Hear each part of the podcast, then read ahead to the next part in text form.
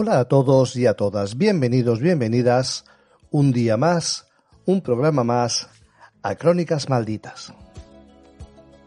Aunque siempre hemos dicho que Crónicas Malditas es un programa dirigido a relatar crónica negra, hemos estado un tiempo que hemos abandonado esta temática. Pero hoy vamos a recuperarla.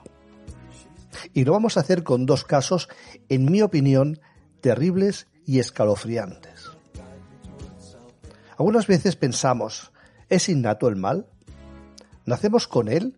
¿O son las vivencias y experiencias que podemos percibir en toda una vida las que nos convierten en algunos casos en seres malvados? Hay una famosa frase de Thomas Hobbes que nos recuerda que el hombre es un lobo para el hombre. Evidentemente no se puede justificar ningún tipo de crimen, pero hay irresponsabilidades que terminan de la peor manera. Hay accidentes, hay crímenes que se cometen casi sin pensar, en situaciones límite, hay crímenes preconcebidos, planeados hasta el último detalle, y por desgracia también los hay en los que el crimen no es suficiente. Son sucesos que están también rodeados de una crueldad extrema, una crueldad que los hace aún más horribles. Hoy vamos a hablar del escalofriante caso de Catherine Knight. Y Susana nos traerá un caso que a mí particularmente me ha dejado muy tocado. Hablaremos de la historia de una chica que sufrió el mal durante prácticamente toda su vida. Una chica que por el momento llamaremos Tonia. Empezamos.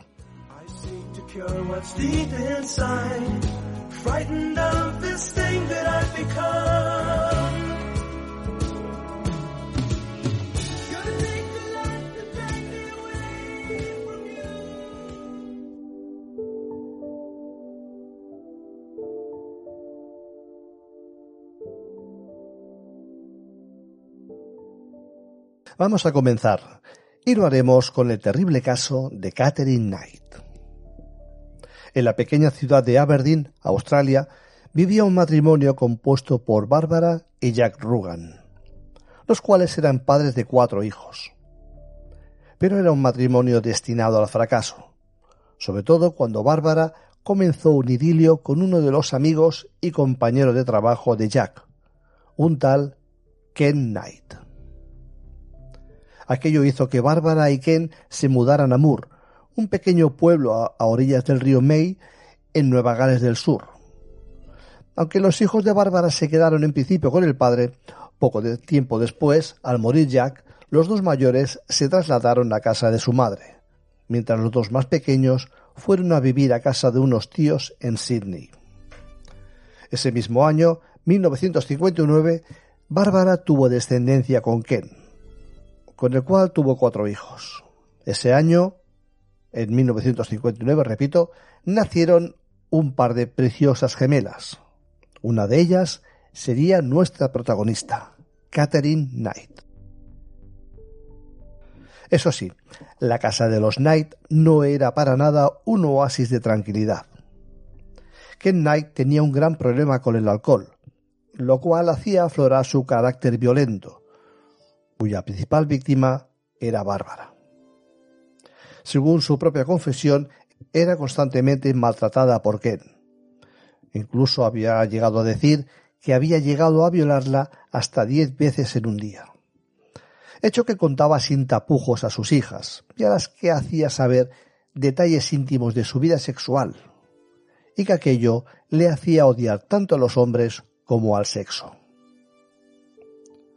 pero el carácter sumiso de Bárbara hizo que, entre otros consejos, le dijo en una ocasión a Catherine que ante la petición de un chico que quería tener unas prácticas sexuales que Catherine no quería practicar, le dijo que lo, hiciera, lo aceptara y dejara de quejarse. Buen consejo. Ay, Dios mío. Bueno, eh, por otra parte, Catherine afirmaba que con frecuencia fue agredida sexualmente por varios miembros de su familia, aunque no estaba su padre entre ellos, lo que continuó hasta los 11 años. Aunque hay dudas sobre algunos detalles, los psiquiatras aceptan sus afirmaciones y los eventos han sido confirmados en gran medida por otros miembros de la familia. Lo que no ha llegado a, la información es de qué miembros de la familia eran los que la violaban, pero bueno. En su juventud también tuvo problemas en la escuela secundaria. Era una chica con un carácter muy fluctuante, que igual tenía episodios en los que era una estudiante modelo, como otros en los que incluso habría agredido a algún que otro chico con un arma. Otra de las veces fue ella la herida por un profesor, pero fue un hecho que, según se, se comprobó tiempo más adelante, había sido en defensa propia. Todo ello derivó en una Catherine que salió de secundaria con 15 años prácticamente solo sabiendo leer y escribir pero en escaso tiempo obtuvo un empleo como cortadora en una fábrica de ropa. Y un año más tarde se fue para comenzar lo que llamaba su trabajo de ensueño, cortar despojos en el matadero local. Allí fue promovida rápidamente a deshuesado y se le dio su propio juego de cuchillos de carnicero. En casa esos cuchillos estaban colgados sobre su cama para que, como decía la misma Catherine, siempre fueran útiles si los necesitara. Un hábito que continuó hasta su encarcelamiento, viviera donde viviera. En el año 1973, Catherine Knight conoció por primera vez a su compañero de trabajo David Stanford Kellett. Si antes decíamos que Ken Knight era alcohólico, David Kellett no lo era menos. Tuvo dos incidentes traumáticos en su anterior trabajo que parecían ser el detonante de ese comportamiento. Cuando trabajaba en, una empresa ferroviaria en Cobbs Harbour, su mejor amigo murió frente a él en un accidente en una maniobra durante el trabajo. Y más tarde rescató a los ocupantes heridos de un autobús escolar en Kempsey que había sido arrollado por un tren habiendo muerto seis niños. Finalmente perdió el trabajo debido a un comportamiento no del todo correcto por su adicción al alcohol, pero pronto consiguió trabajo en el cercano matadero de Aberdeen y trazó una gran amistad con Catherine. A menudo si David se metía en una pelea, Catherine intervenía y no dudaba en utilizar sus puños para defenderlo. En todo Aberdeen era bien conocida por amenazar físicamente a cualquiera que la molestara. En 1974, solo un año después de conocerse, Catherine y David Keller se casaron. Según se cuenta, fue la propia Catherine quien le pidió matrimonio, ya que era un secreto a voces que Catherine tenía a David totalmente bajo su yugo. Como un detalle que resume cómo fue la boda, la pareja llegó al servicio en una motocicleta con, un David bastante perjudicado por la bebida. Pero si la boda ya habían llegado, vamos a decir, un poquito alegres, la noche de bodas no fue precisamente el sueño de cualquier pareja de recién casados. Aquella primera noche juntos sería el preludio de lo que sería su vida en común. Catherine intentó estrangular a David. La razón por la que intentó asesinar a su marido en su primera noche en común fue que se había quedado dormido después de tener solamente tres veces relaciones sexuales. No sabía decir si existía un contrato como el que hace poco firmaron una pareja bastante famosa, pero bueno, digamos que no fueron unos inicios demasiado prometedores. Era un matrimonio muy explosivo y muy, pero que muy violento. En otra ocasión a David no se le ocurrió otra cosa que llegar tarde a casa de una competición de dardos. La consecuencia fue que Catherine, embarazada de su primera hija, le prendió fuego a toda la ropa y calzado de David, no sin antes propinarle un fuerte golpe en la cabeza con una sartén. Asustado, se dirigió a casa de un vecino a refugiarse de su alterada esposa, llegado a temer incluso por su propia vida. Dicho vecino llamó a la policía y cuando llegaron, una ambulancia atendió a David de una fractura bastante importante en el cráneo. Y a pesar de que la policía insistió que la denunciara, David, debido al estado de buena esperanza en la que se encontraba Catherine, decidió no hacerlo y retiró todos los cargos. Pero los episodios de violencia no solo no terminaron, sino que acababan de empezar. Poco después de nacer Melissa Ann, la primera hija de la pareja, David, harto del trato sufrido por su mujer en un alarde de valentía, decidió abandonar a Catherine por otra mujer y se mudó a Queensland, lejos del poder de Catherine. Aquello, como no, enloqueció a nuestra protagonista. Al día siguiente fue vista por varias personas zarandeando y lanzando violentamente el cochecito del bebé de un lado al otro de la avenida principal. Tras ese episodio fue ingresada en el Hospital San Delmo, donde le diagnosticaron una depresión posparto y donde pasó varias semanas recuperándose. No sé si habrían tenido en cuenta su historial, pero bueno, en fin. El caso es que poco después de abandonar el hospital, cogió el cochecita de su hija y lo plantó en medio de las vías del tren, tren que poco después estaba previsto que llegara.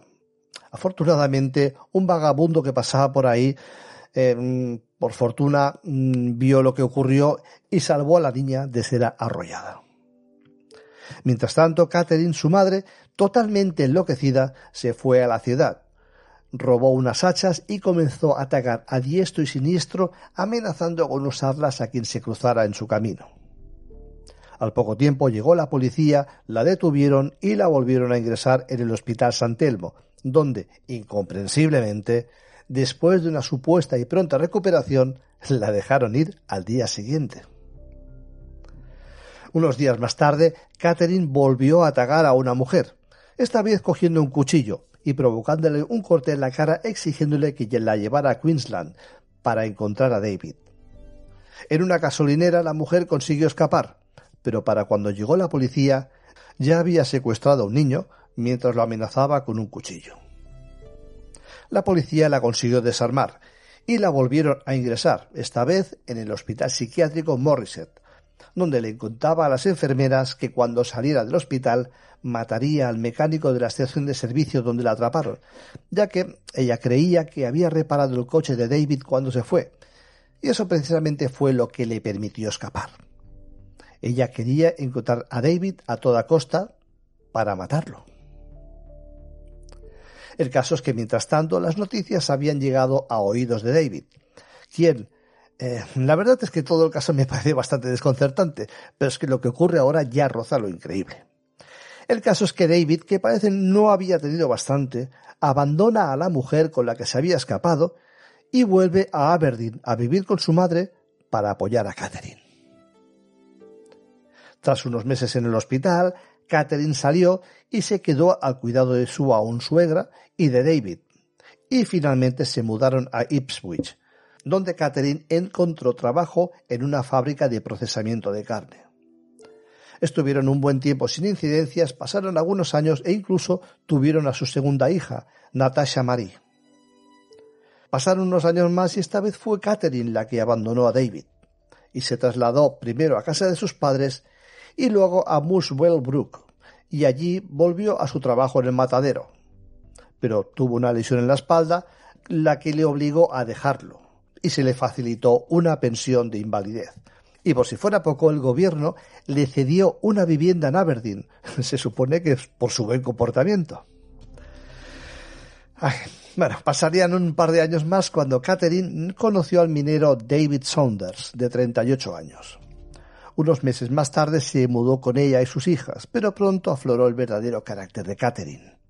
Y enseguida comenzó a ponerse celosa de lo que hacía cuando ella no estaba cerca, y a menudo lo echaba de casa.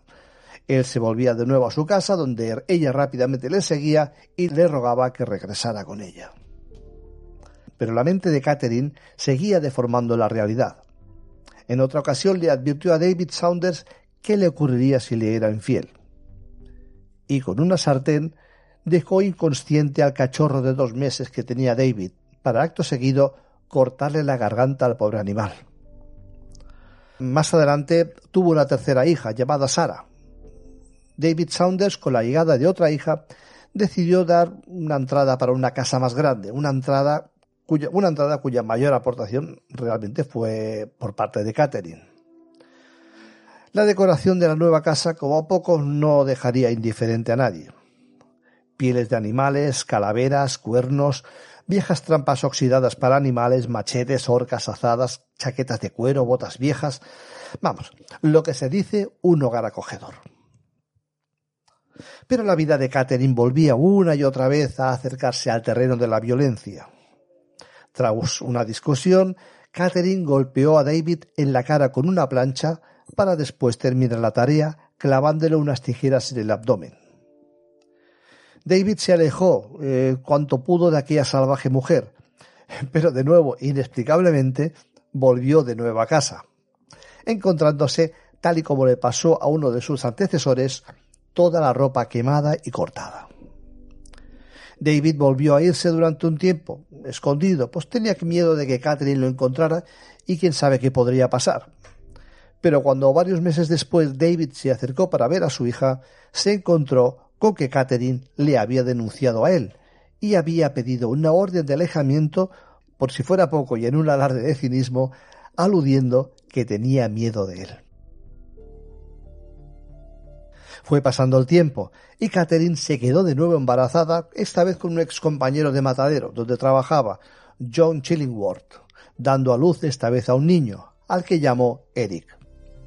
En esta ocasión tuvo una relación de tres años más o menos tranquila, pero empezó una aventura con un nuevo hombre. Esta vez se trataría de John Price.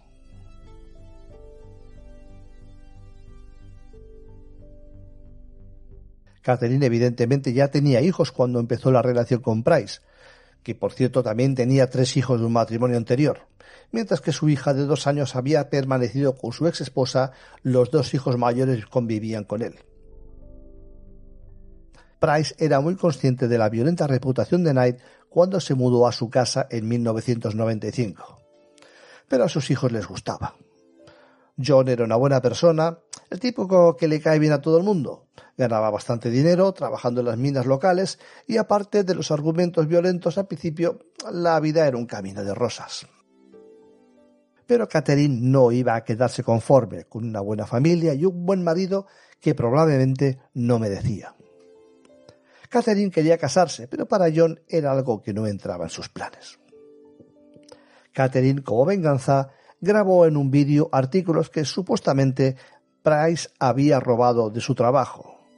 Le envió la cinta a su jefe, aunque parecía que se trataba de objetos casi sin valor y desactualizados, John Price acabó siendo despedido de forma fulminante, después de 17 años trabajando en el mismo sitio. Ese mismo día, John echó de casa a Catherine, que volvería a su anterior casa, mientras que todo el pueblo supo lo que había hecho, lo cual la dejó marcada para siempre. Pero otra vez, incomprensiblemente, John Price reinició la relación con Catherine, aunque esta vez no quiso que fuera a vivir con él.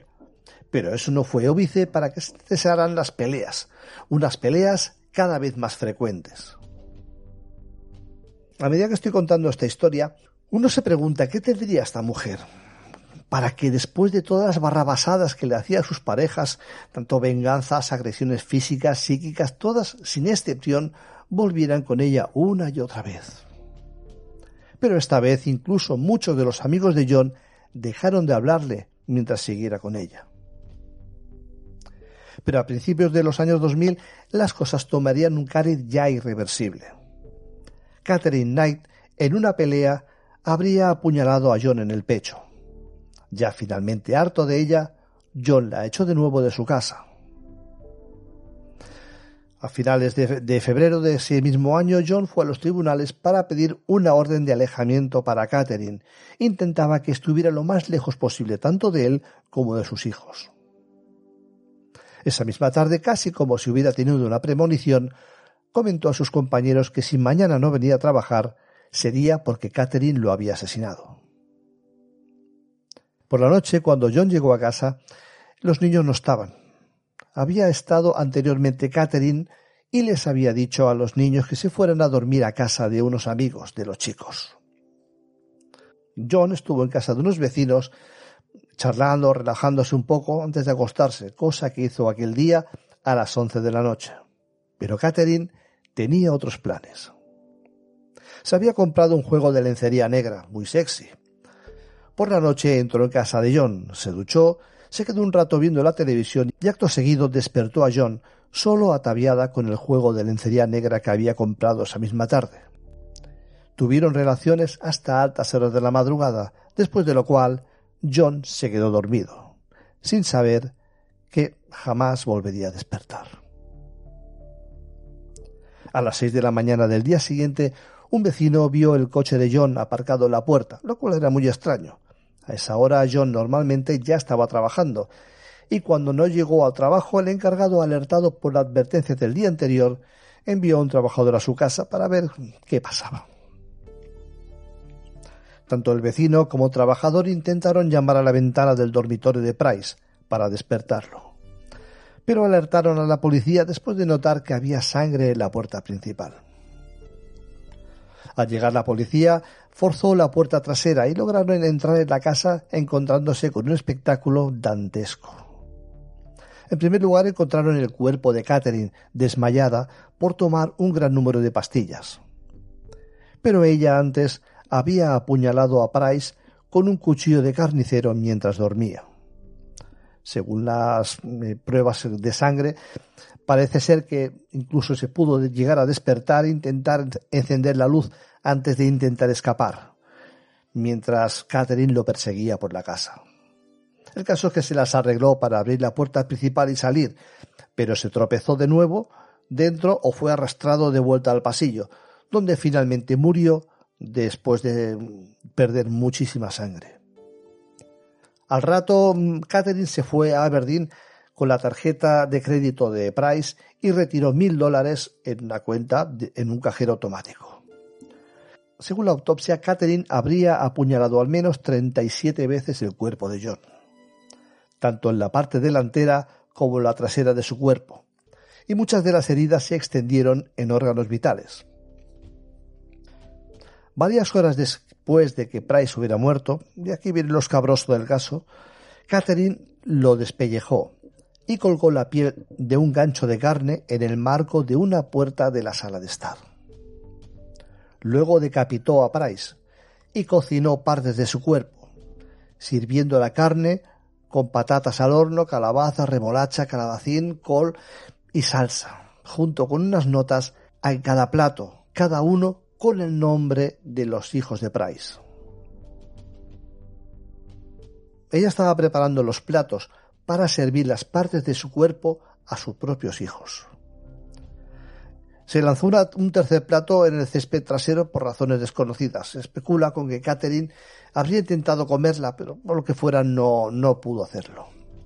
Esto se ha presentado en apoyo de su afirmación de que no tenía memoria del crimen. Vamos, que no se acordaba lo que había pasado. La cabeza de Price se encontró en una olla con verduras. La olla todavía estaba caliente, se estima con una temperatura media, lo que indica que la cocción se habría llevado a cabo a primera hora de la mañana. Algún tiempo después, Catherine arregló el cuerpo con el brazo izquierdo cubierto con una botella de refresco vacía y se afirmó que esto en el tribunal era un acto de contaminación que demostraba el desprecio de Catherine por Price. Catherine había dejado una nota manuscrita encima de una fotografía de Price manchada de sangre y cubierto con pequeños trozos de carne. En el juicio, la, oferta inicial para declararse culpable eh, de homicidio fue rechazada y fue acusada en marzo del año 2001 por el cargo de asesinar a John Price, a lo que se declaró inocente. Su, eh, juicio se fijó inicialmente para el 23 de julio del 2001, pero se suspendió debido a la enfermedad de su abogado y se volvió a fijar para el 15 de octubre del 2001. Cuando comenzó el juicio, el juez Barry O'Keefe ofreció a los miembros del jurado la opción de ser excusado debido a la naturaleza de las pruebas fotográficas, que algunos aceptaron. Cuando la lista de testigos se leyó a los prospectos, varios más también se retiraron, después de lo cual se interrumpió el jurado. Los abogados de Catherine hablaron con el juez para que se aplazara el juicio al día siguiente. A la mañana siguiente, Catherine Knight cambió su declaración a culpable, y el jurado evidentemente fue desestimado. Luego se hizo público que el juez O'Keefe había sido informado del cambio de la declaración del día anterior había aplazado el juicio y luego ordenó una evaluación psiquiátrica de la noche a la mañana para determinar si Catherine entendía las consecuencias de una declaración de culpabilidad y era apta para, para hacer tal declaración. El equipo legal de Catherine había planeado defenderla reclamando amnesia y disociación, una afirmación apoyada por la mayoría de los psiquiatras, aunque la consideraran cuerda. Dos psiquiatras concluyeron que Catherine sufría trastorno límite de la personalidad. Nunca se ha dado ninguna razón para la declaración de culpabilidad, y a pesar de haberla dado, Catherine Knight todavía se negó a aceptar la responsabilidad de sus acciones. En la audiencia de sentencia, los abogados de Catherine solicitaron que se le disculpara para evitar escuchar algunos de los hechos, pero la solicitud fue rechazada. Cuando Timothy Lyons tomó la posición y descubrió la descamación y la decapitación, Catherine se volvió histérica y tuvo que ser sedada. El 8 de noviembre, el juez O'Keefe señaló que la naturaleza del crimen y la falta de remordimiento requería una severa penalización. La sentenció a cadena perpetua. Se negó a fijar un periodo de libertad condicional y ordenó que sus papeles se marcaran que nunca sería liberada. La primera vez que esto se había impuesto a una mujer en la historia en Australia. En junio de 2006, Catherine Knight apeló la cadena perpetua alegó que una pena de cadena perpetua en prisión sin posibilidad de libertad condicional era demasiado severa para el asesinato. Los jueces Peter McClellan, Michael Adams y Megan Latham desestimaron la apelación en el Tribunal de Apelación Penal de Nueva Gales del Sur en septiembre, y el juez McClellan escribió en su sentencia Este fue un crimen espantoso, casi más allá de la contemplación de una sociedad civilizada. Por supuesto, Catherine Knight a día de hoy sigue en prisión.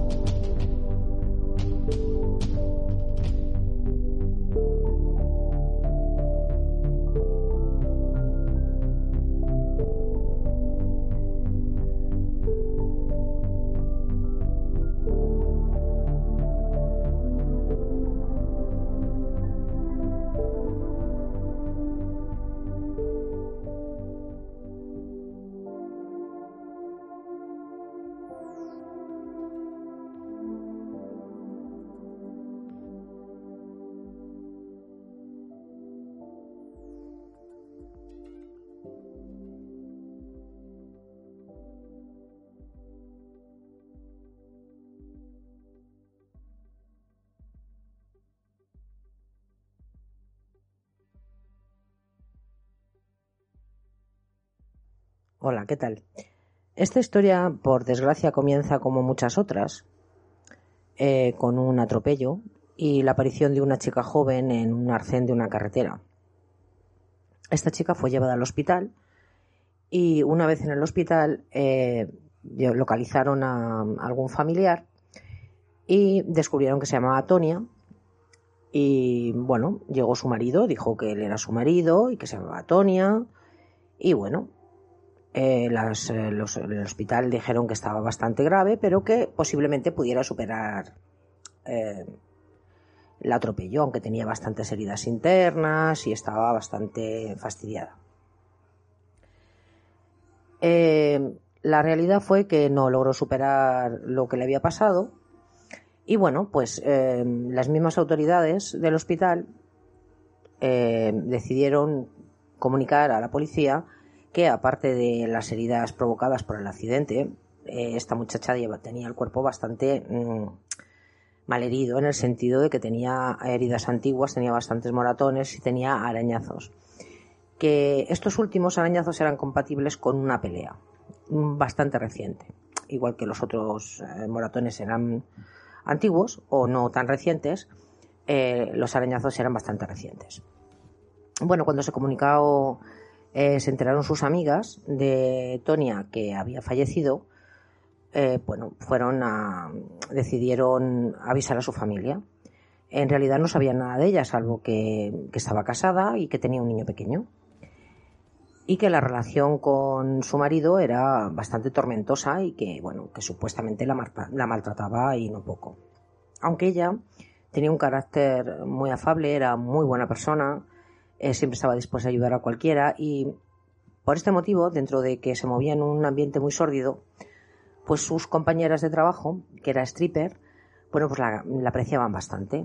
Y como digo, intentaron localizar a su familia, pues para comunicarle este final de este, este trágico desenlace.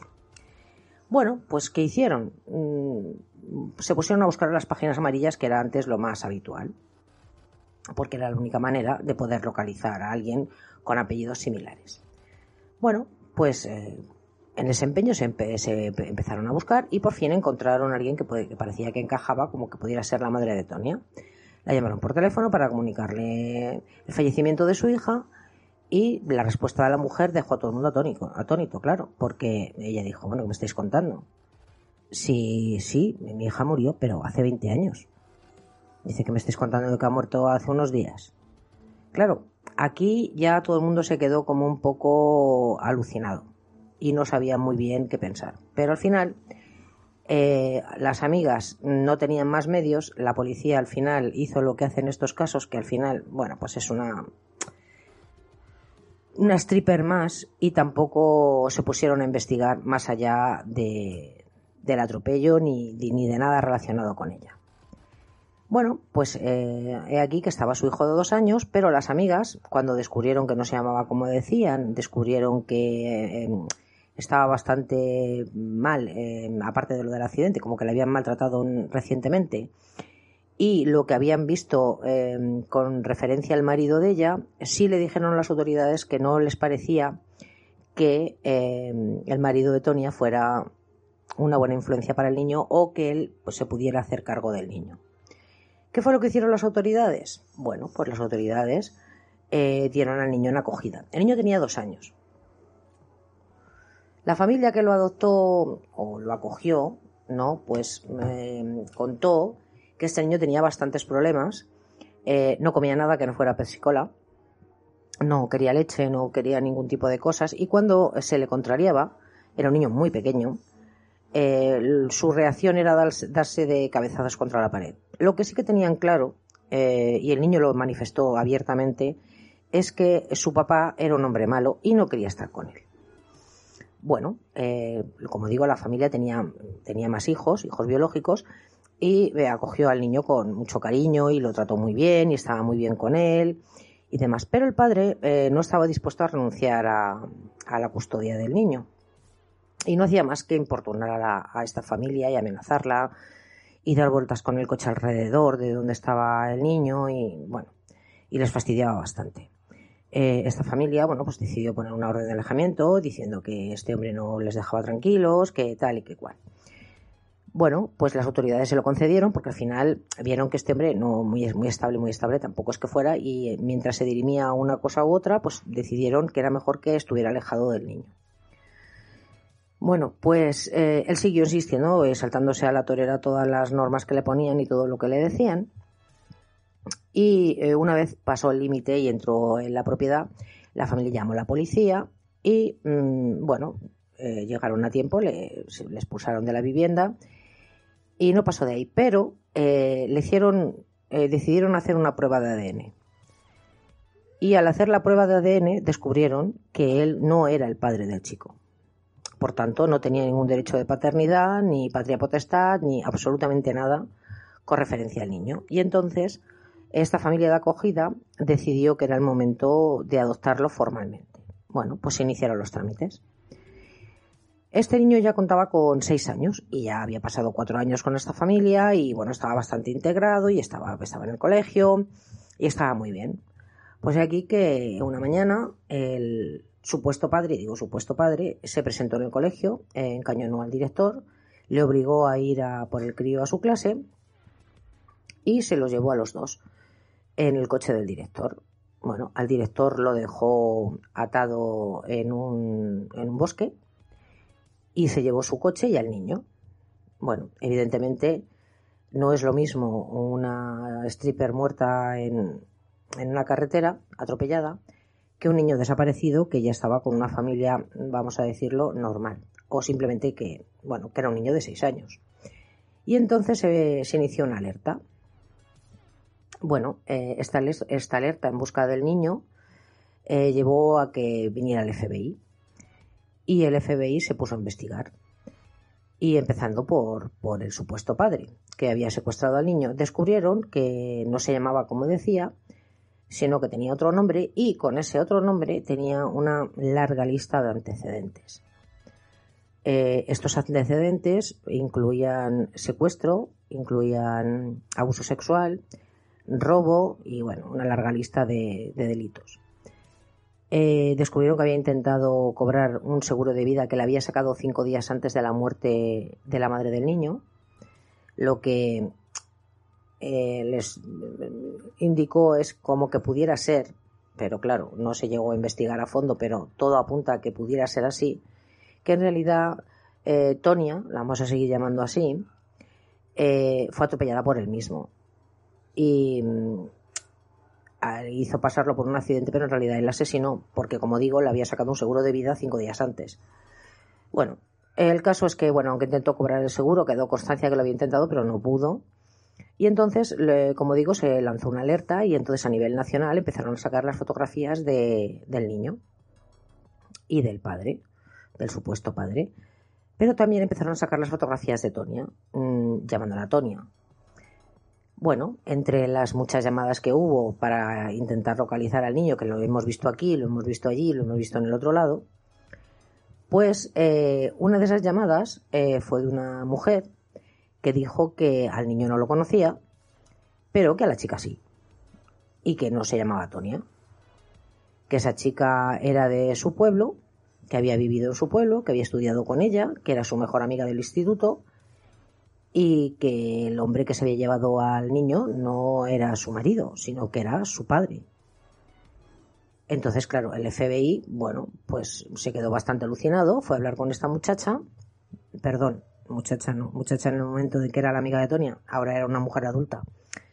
Fue a hablar con esta mujer y entonces esta mujer les contó que Tonia era, una niña muy alegre, que se llevaba bien con todo el mundo, que era muy inteligente, que su ilusión era entrar a la universidad y ser em, ingeniera aeroespacial y que tenía capacidad para ello, em, que tenía una relación muy extraña con su padre, que su padre era muy controlador, que no la dejaba ni hablar por teléfono y que eh, esta misma chica contó que había presenciado una escena muy trágica, pero que por su juventud y por su inexperiencia y por miedo, pues nunca lo había contado. Pero eh, siempre lo había tenido ahí. De hecho, para ella había sido como si dijéramos un trauma del que se tuvo que tratar. Bueno, pues lo que les contó fue que, que Tonia, vamos a seguir llamándola Tonia porque es que si empezamos a decir todos los nombres por los que se le conoció a lo largo de la historia nos vamos a liar. Tonia, como decía, era una chica muy inteligente y bueno, tenía a esta chica que era su amiga y bueno, iban juntas al instituto y eh, un día Tonia no podía salir de su casa para ir a casa de su amiga, pero al revés sí. Eh, le preguntaron a su padre que si le dejaba que durmiera con ello, que se podía dormir su amiga con ella en casa y el padre dijo, sí, sí, sin ningún problema. Bueno, pues la amiga se fue a hacer, bueno, pues lo que sale en las películas americanas, estas que decimos, ¿no? Una fiesta de pijamas. Bueno, pues eh, fueron a su casa y eh, Tonia le empezó a enseñar su habitación y le enseñó oh, su ropa interior. A esta amiga le extrañó el tipo de ropa interior que, tenía la chica porque para ser una adolescente pues tenía una ropa interior un poco, llamémosle picante, para que nos entendamos, o inapropiada para su edad, también podríamos decir. Y entonces le preguntó que de dónde la había sacado, que quién se la había comprado, que si se la había comprado ella, y ella dijo, no, no, me lo ha regalado mi padre. Bueno, eh, esta amiga se quedó un poco así, digo que eran jóvenes y eran bastante inexpertas en general en, estos temas. Y em, bueno, estaban pasando la noche tranquilamente, viendo una película, comiendo palomitas, y en un momento dado apareció el padre de Tonia borracho. Em, la amiga se quedó patidifusa, claro, porque él empezó a dar voces, ¿qué estáis haciendo aquí? Y bueno, le dio una bastante grande. La chica aterrorizada Tonia, sin embargo, parece como que no se estremecía mucho ni debía estar bastante acostumbrada a la pobre a esos arrebatos del padre. Pero en un momento dado el padre sacó una pistola. Y aquí la cosa ya se pone un poco más violenta. La amiga mmm, no sabía ni, qué hacer, se quedó completamente paralizada y, y, horrorizada y el mismo terror pues la hizo quedarse quieta. Eh, el padre, mmm, delante de la amiga, le dijo a la amiga, acuéstate y tápate. Y mmm, mientras, eh, con la pistola, amenazándola con la pistola. Mientras esto ocurría, la amiga oyó cómo eh, violaba a Tonia. Bueno, eh, ella no dijo nada, se quedó callada y al día siguiente eh, Tonia no parecía como si no hubiese pasado nada, pero la amiga estaba eh, hecha polvo y bueno, se marchó a su casa, le dijo a su madre que no se lo contó tal cual, pero le dijo que no quería volver a quedarse nunca más eh, en casa de su amiga Tonia. Y eh, bueno, aunque seguían siendo muy amigas, ya eh, nunca más se volvieron a juntar en ninguna parte. Esto es un poco incomprensible con nuestra mentalidad, pero mm, si hablamos de un pueblo de Estados Unidos, eh, bueno, de aquí de España, no digo Estados Unidos, pues en Estados Unidos, quiero decir, eh, cuando en, un sitio pequeño, un sitio donde la información llega cuando llega, que te la tienen que dar tus padres y te la dan, en la que, no sé, la televisión también está controlada por tus, por tus padres y que tú ves lo que tus padres te dejan y dependiendo de cómo sean tus padres tienes una información u otra, a lo mejor no es tan extraño que, que la amiga de Tonia no dijera nada después de escuchar, porque no ver, escuchar lo que había pasado en esa habitación y entender que había pasado algo, aunque no lo supiera ciencia cierta. Pero lo cierto es que no dijo nada hasta años después que se lo contó al FBI, pero hasta ese momento ella no, no se lo contó a nadie. Bueno, pues eh, siguió con su historia y resulta que Tonia, eh, como digo, era muy inteligente, mucho, consiguió una beca completa para estudiar ingeniería aeroespacial, que no es ninguna tontería, en una universidad bastante prestigiosa. Y la consiguió completa, no parcial, completa.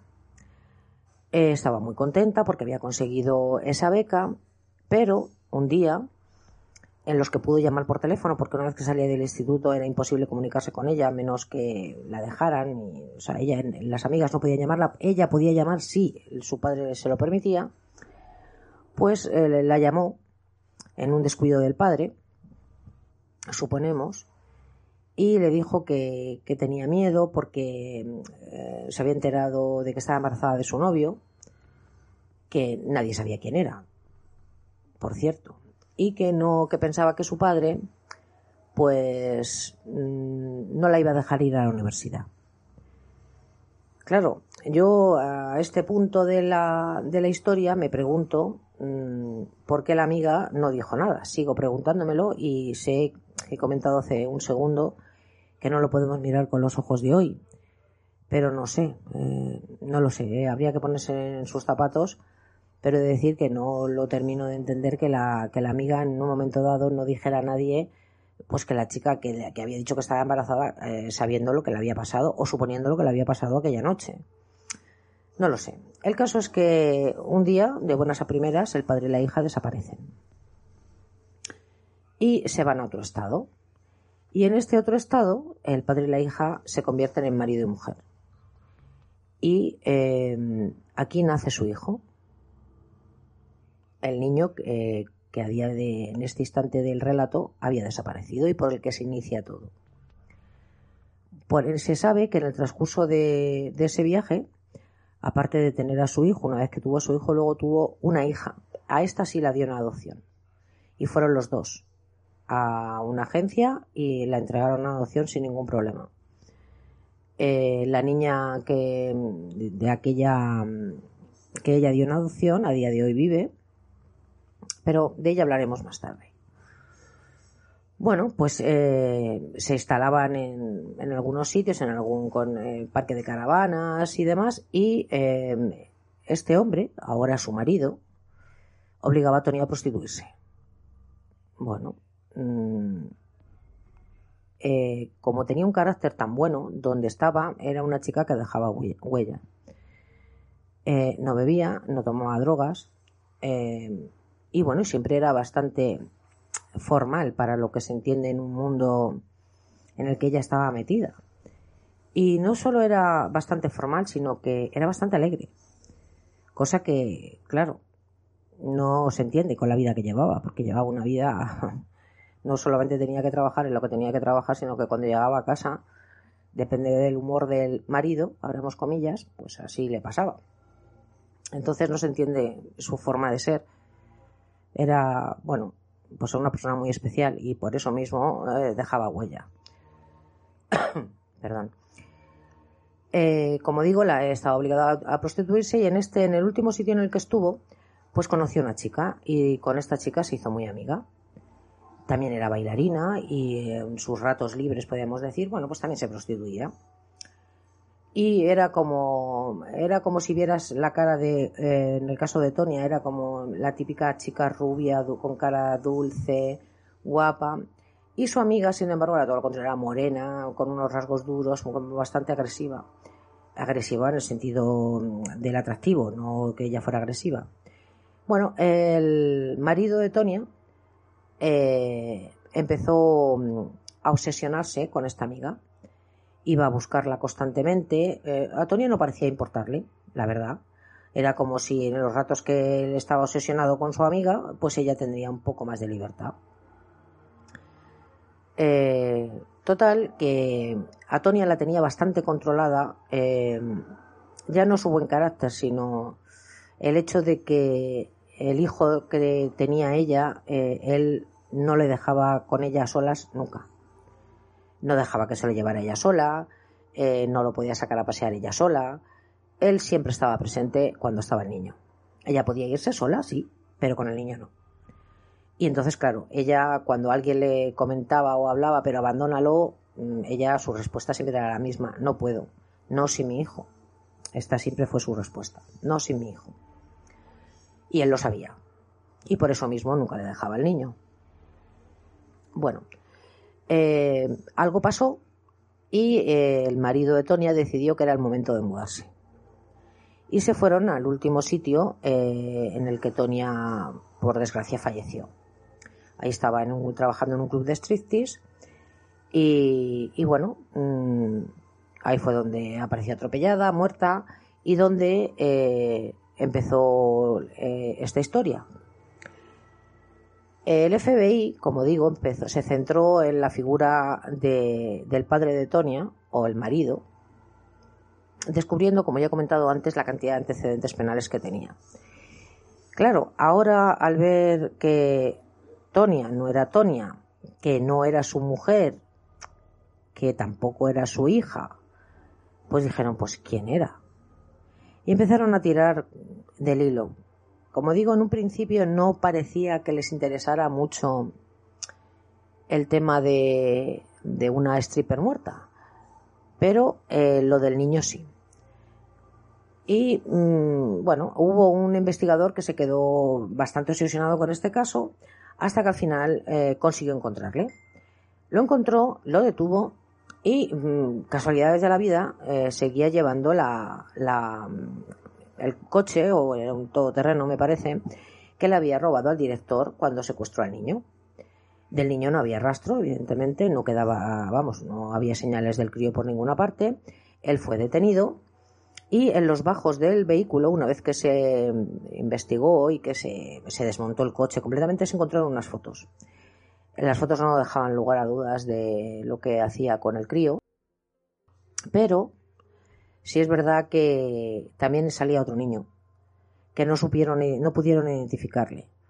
Pero por más que le presionaron y por más que le interrogaron y por más que le amenazaron y por más que de todo, no consiguieron que él dijera dónde había estado, dónde había dejado el niño, qué había hecho con él o qué es lo que había pasado. No hubo manera. Bueno, pues eh, él seguía en la cárcel eh, y tenía una mm, había gente que se interesaba por su historia, porque salió en todas partes, fue bastante mediático, porque claro, era bastante rocambolesco, ¿no? Y bueno, la desaparición del niño, pues siempre, bueno, eh, siempre está ahí. Eh, entonces, em, como no consiguieron ninguna respuesta, el FBI estaba bastante desesperado y llegó un momento en que el que estaba más asesinado con el caso se jubiló. Pero de repente un día, ya jubilado él, le dijeron que habían encontrado en una zona en concreto el cadáver de una mujer que llevaba varios años muerta y que eh, figuraba como desaparecida. Una vez que le hicieron las pruebas pertinentes y todas, se descubrió que era la amiga eh, con, la, que estaba obsesionada el, padre, entre comillas, de Tonia. Y tenía un tiro en la cabeza. Aquí eh, entra un poco lo que hablaron con la dueña de, del striptease y con las amigas y con gente de la zona que decir que le advirtieron a esta chica que bueno que parecía el hombre que parecía peligroso que tuviera cuidado que se alejara aunque ella no estaba interesada en él. Ella era una cuestión era porque era más amiga de la chica pero aún así bueno terminó asesinándola y terminó enterrándola. Todo el mundo piensa que hizo lo mismo con el niño lo cierto es verdad que a día de hoy no se sabe absolutamente nada porque tan pronto decía una cosa como la contraria jugaba con la policía bueno eh, así se quedó la cosa. Le juzgaron y, bueno, le cayeron un montón de delitos, entre ellos eh, el asesinato eh, por, por, la muerte de Tonia. Y así quedó. El niño debía desaparecer también por el supuesto asesinato del niño, porque aunque no hubiera cadáver, había bastantes, aparte de las fotografías que he dicho que se encontraron, había bastantes pruebas como que, bueno, mm, pudiera ser que lo hubiera asesinado. Entonces, eh, un hombre un día eh, vio una, una foto, ¿no? Y en esta foto se veía una niña de unos cinco años o así, con supuestamente su padre, y había algo en el semblante de la niña que a este periodista le llamó la atención. Bueno, perdón, y entonces empezó a investigar. Y fue a través de internet, empezó a poner fotos, a ver si alguien sabía algo, bueno, estas historias que a veces surgen. Y hubo gente que contestó y, uno, y una cosa llevó a la otra y otra a otra y otra a otra. Y aquí es donde viene, eh, donde se desarrolla todo. La historia es que este hombre conoció a una mujer en su peor momento. Esta mujer tenía tres hijos y bastantes dificultades económicas. Bueno, eh, la conoció y le dijo, no te preocupes, yo te voy a ayudar. Y esta mujer, que debía estar bastante desesperada, le dijo, bueno, estupendo. Y se casó con ella. Aquí ya, como decía que cada uno que piense lo que quiera, porque esto ocurrió en días, no estamos hablando de meses, estamos hablando de días. Se casó con él y, como digo, esta mujer tenía tres hijos, dos hijas y un niño y un hijo, pequeñitos. Bueno, pues en el transcurso del tiempo, em, este hombre eh, estaba con los niños, era, bueno, como estaba casado con la madre, eh, tenía, mm, no era el padre, pero tenía derecho sobre los críos. Y entonces a la madre un día eh, la pillaron en un centro comercial e intentando falsificar un cheque para comprar comida. Entonces, bueno, pues la cogieron y aquí en Estados Unidos no se andan con tonterías. La metieron 30 días a la cárcel. Imagino que tendría antecedentes o no tendría para pagar la fianza o no sé, el caso es, la información viene tal cual, que la metieron 30 días en la cárcel. Durante esos 30 días, él, eh, como digo, al ser el marido de ella, pues tenía la patria potestad de los críos. ¿Qué fue lo que hizo? Se los llevó. Y ella, cuando salió de la cárcel, se encontró con que ni estaba él ni estaban ellos. Bueno, eh, evidentemente puso una denuncia, pero le dijeron, bueno, él tiene derecho a llevárselos, es su padre. Y decía, no, no, no es su padre, ese ya, bueno, pues estás casada con él, él tiene derechos. Bueno, la, esta mujer, que tampoco tenía que ser la madre del año, lo dejó, ahí lo dejó, no siguió investigando y siguió con su vida. ¿Qué fue lo que hizo este hombre? Pues, hombre, por llamarle de alguna manera. Bueno, se llevó, como digo, a los tres niños. A, a una de las niñas la dejó en, una casa de acogida o como si dijéramos en un orfanato. Eh, del niño perdieron la pista, pero luego se descubrió que, porque era el más pequeño, era un bebé, eh, tiempo después se descubrió que había sido adoptado de forma privada, o sea, lo tuvo que entregar a alguien, no quisieron investigar más, pero está claro que lo vendió. Esto lo digo yo, que no es información, es opinión, ¿vale? El caso es que luego con las pruebas de ADN confirmaron que era que era el hermano de, sigámosla llamando Tonia. Bueno, eh, entregó, como digo, a una de las niñas y, a, y al niño, al bebé, y se quedó con Tonia. En este caso, Tonia, su nombre real era Susan Mary Sebaski. Este era su nombre auténtico y su nombre real. Y bueno, se la llevó. Y estuvo pasando durante todos estos años, desde que tenía cuatro años, con ella como si fuera su padre. Eh, sabemos Mm, los investigadores cuentan y dicen que saben perfectamente qué fue lo que el, tipo de mm, relación que tenía el padre con su hija. Pues viendo las fotos que encontraron después con el niño nos podemos imaginar y lo que continuó haciendo con ella eh, durante todos estos años también. También podemos entender que, que esta niña no había conocido otra cosa y por eso se hace más impresionante el carácter que ella tenía y su inteligencia era una niña feliz. O sea, es que aquí está lo extraño, eh, sea porque no conocía otra cosa o, sea porque no lo sé. El caso es que em, el paso de esta mujer por esta vida fue pues horroroso. Pero ella, eh, dentro del horror en el que vivía, eh, consiguió sacar bueno, lo mejor que tenía dentro de sí. En vez de sacar su peor parte, sacó su mejor parte y fue dejando huella. Y al final hemos conocido todos eh, esta historia y la verdad es que se te queda, se te queda grabada. Eh, con el paso del tiempo, su hija biológica, la que dio en adopción, pues fue juntando piezas y al final, em, en el cementerio donde estaba enterrada su madre biológica, eh, Tonia, ahora que se sabe que se llamaba Susan, pues sus amigas stripper que tenían en el momento, que esas amigas stripper que tenían en el momento de su muerte, le habían pagado entre todas una lápida, en la que solo ponía Tonia. Eh, no le pusieron el apellido porque sabían que no era suyo, sino que era un nombre falso, por tanto solo ponía Tonia.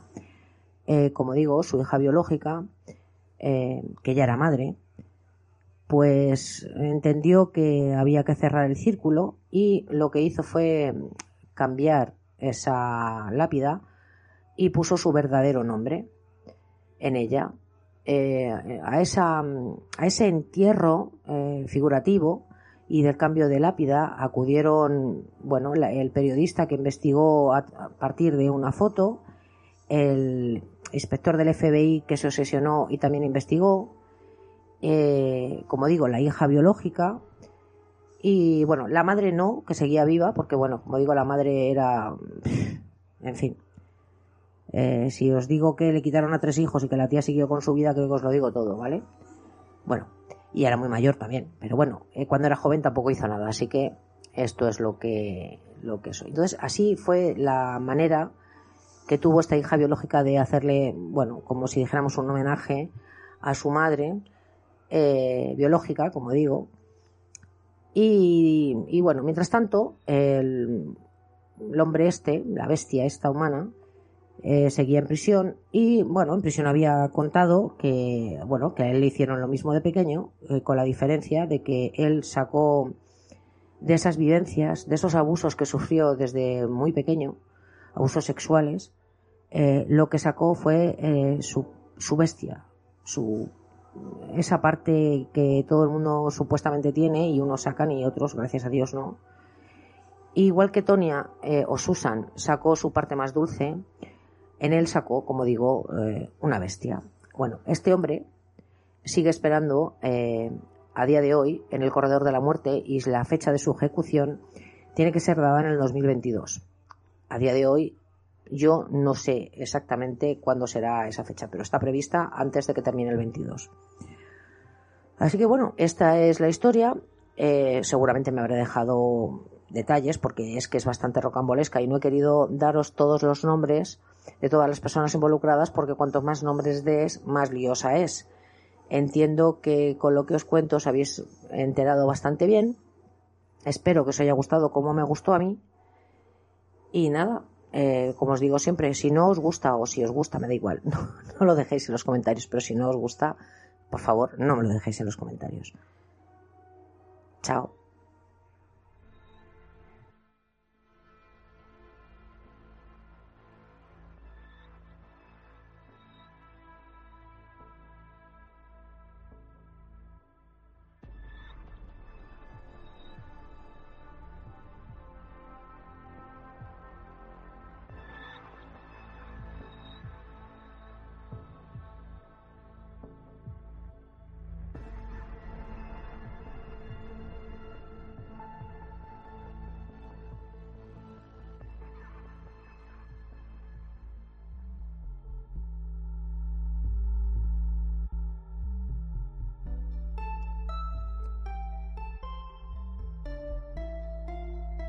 Pues hasta aquí hemos llegado en el programa de hoy.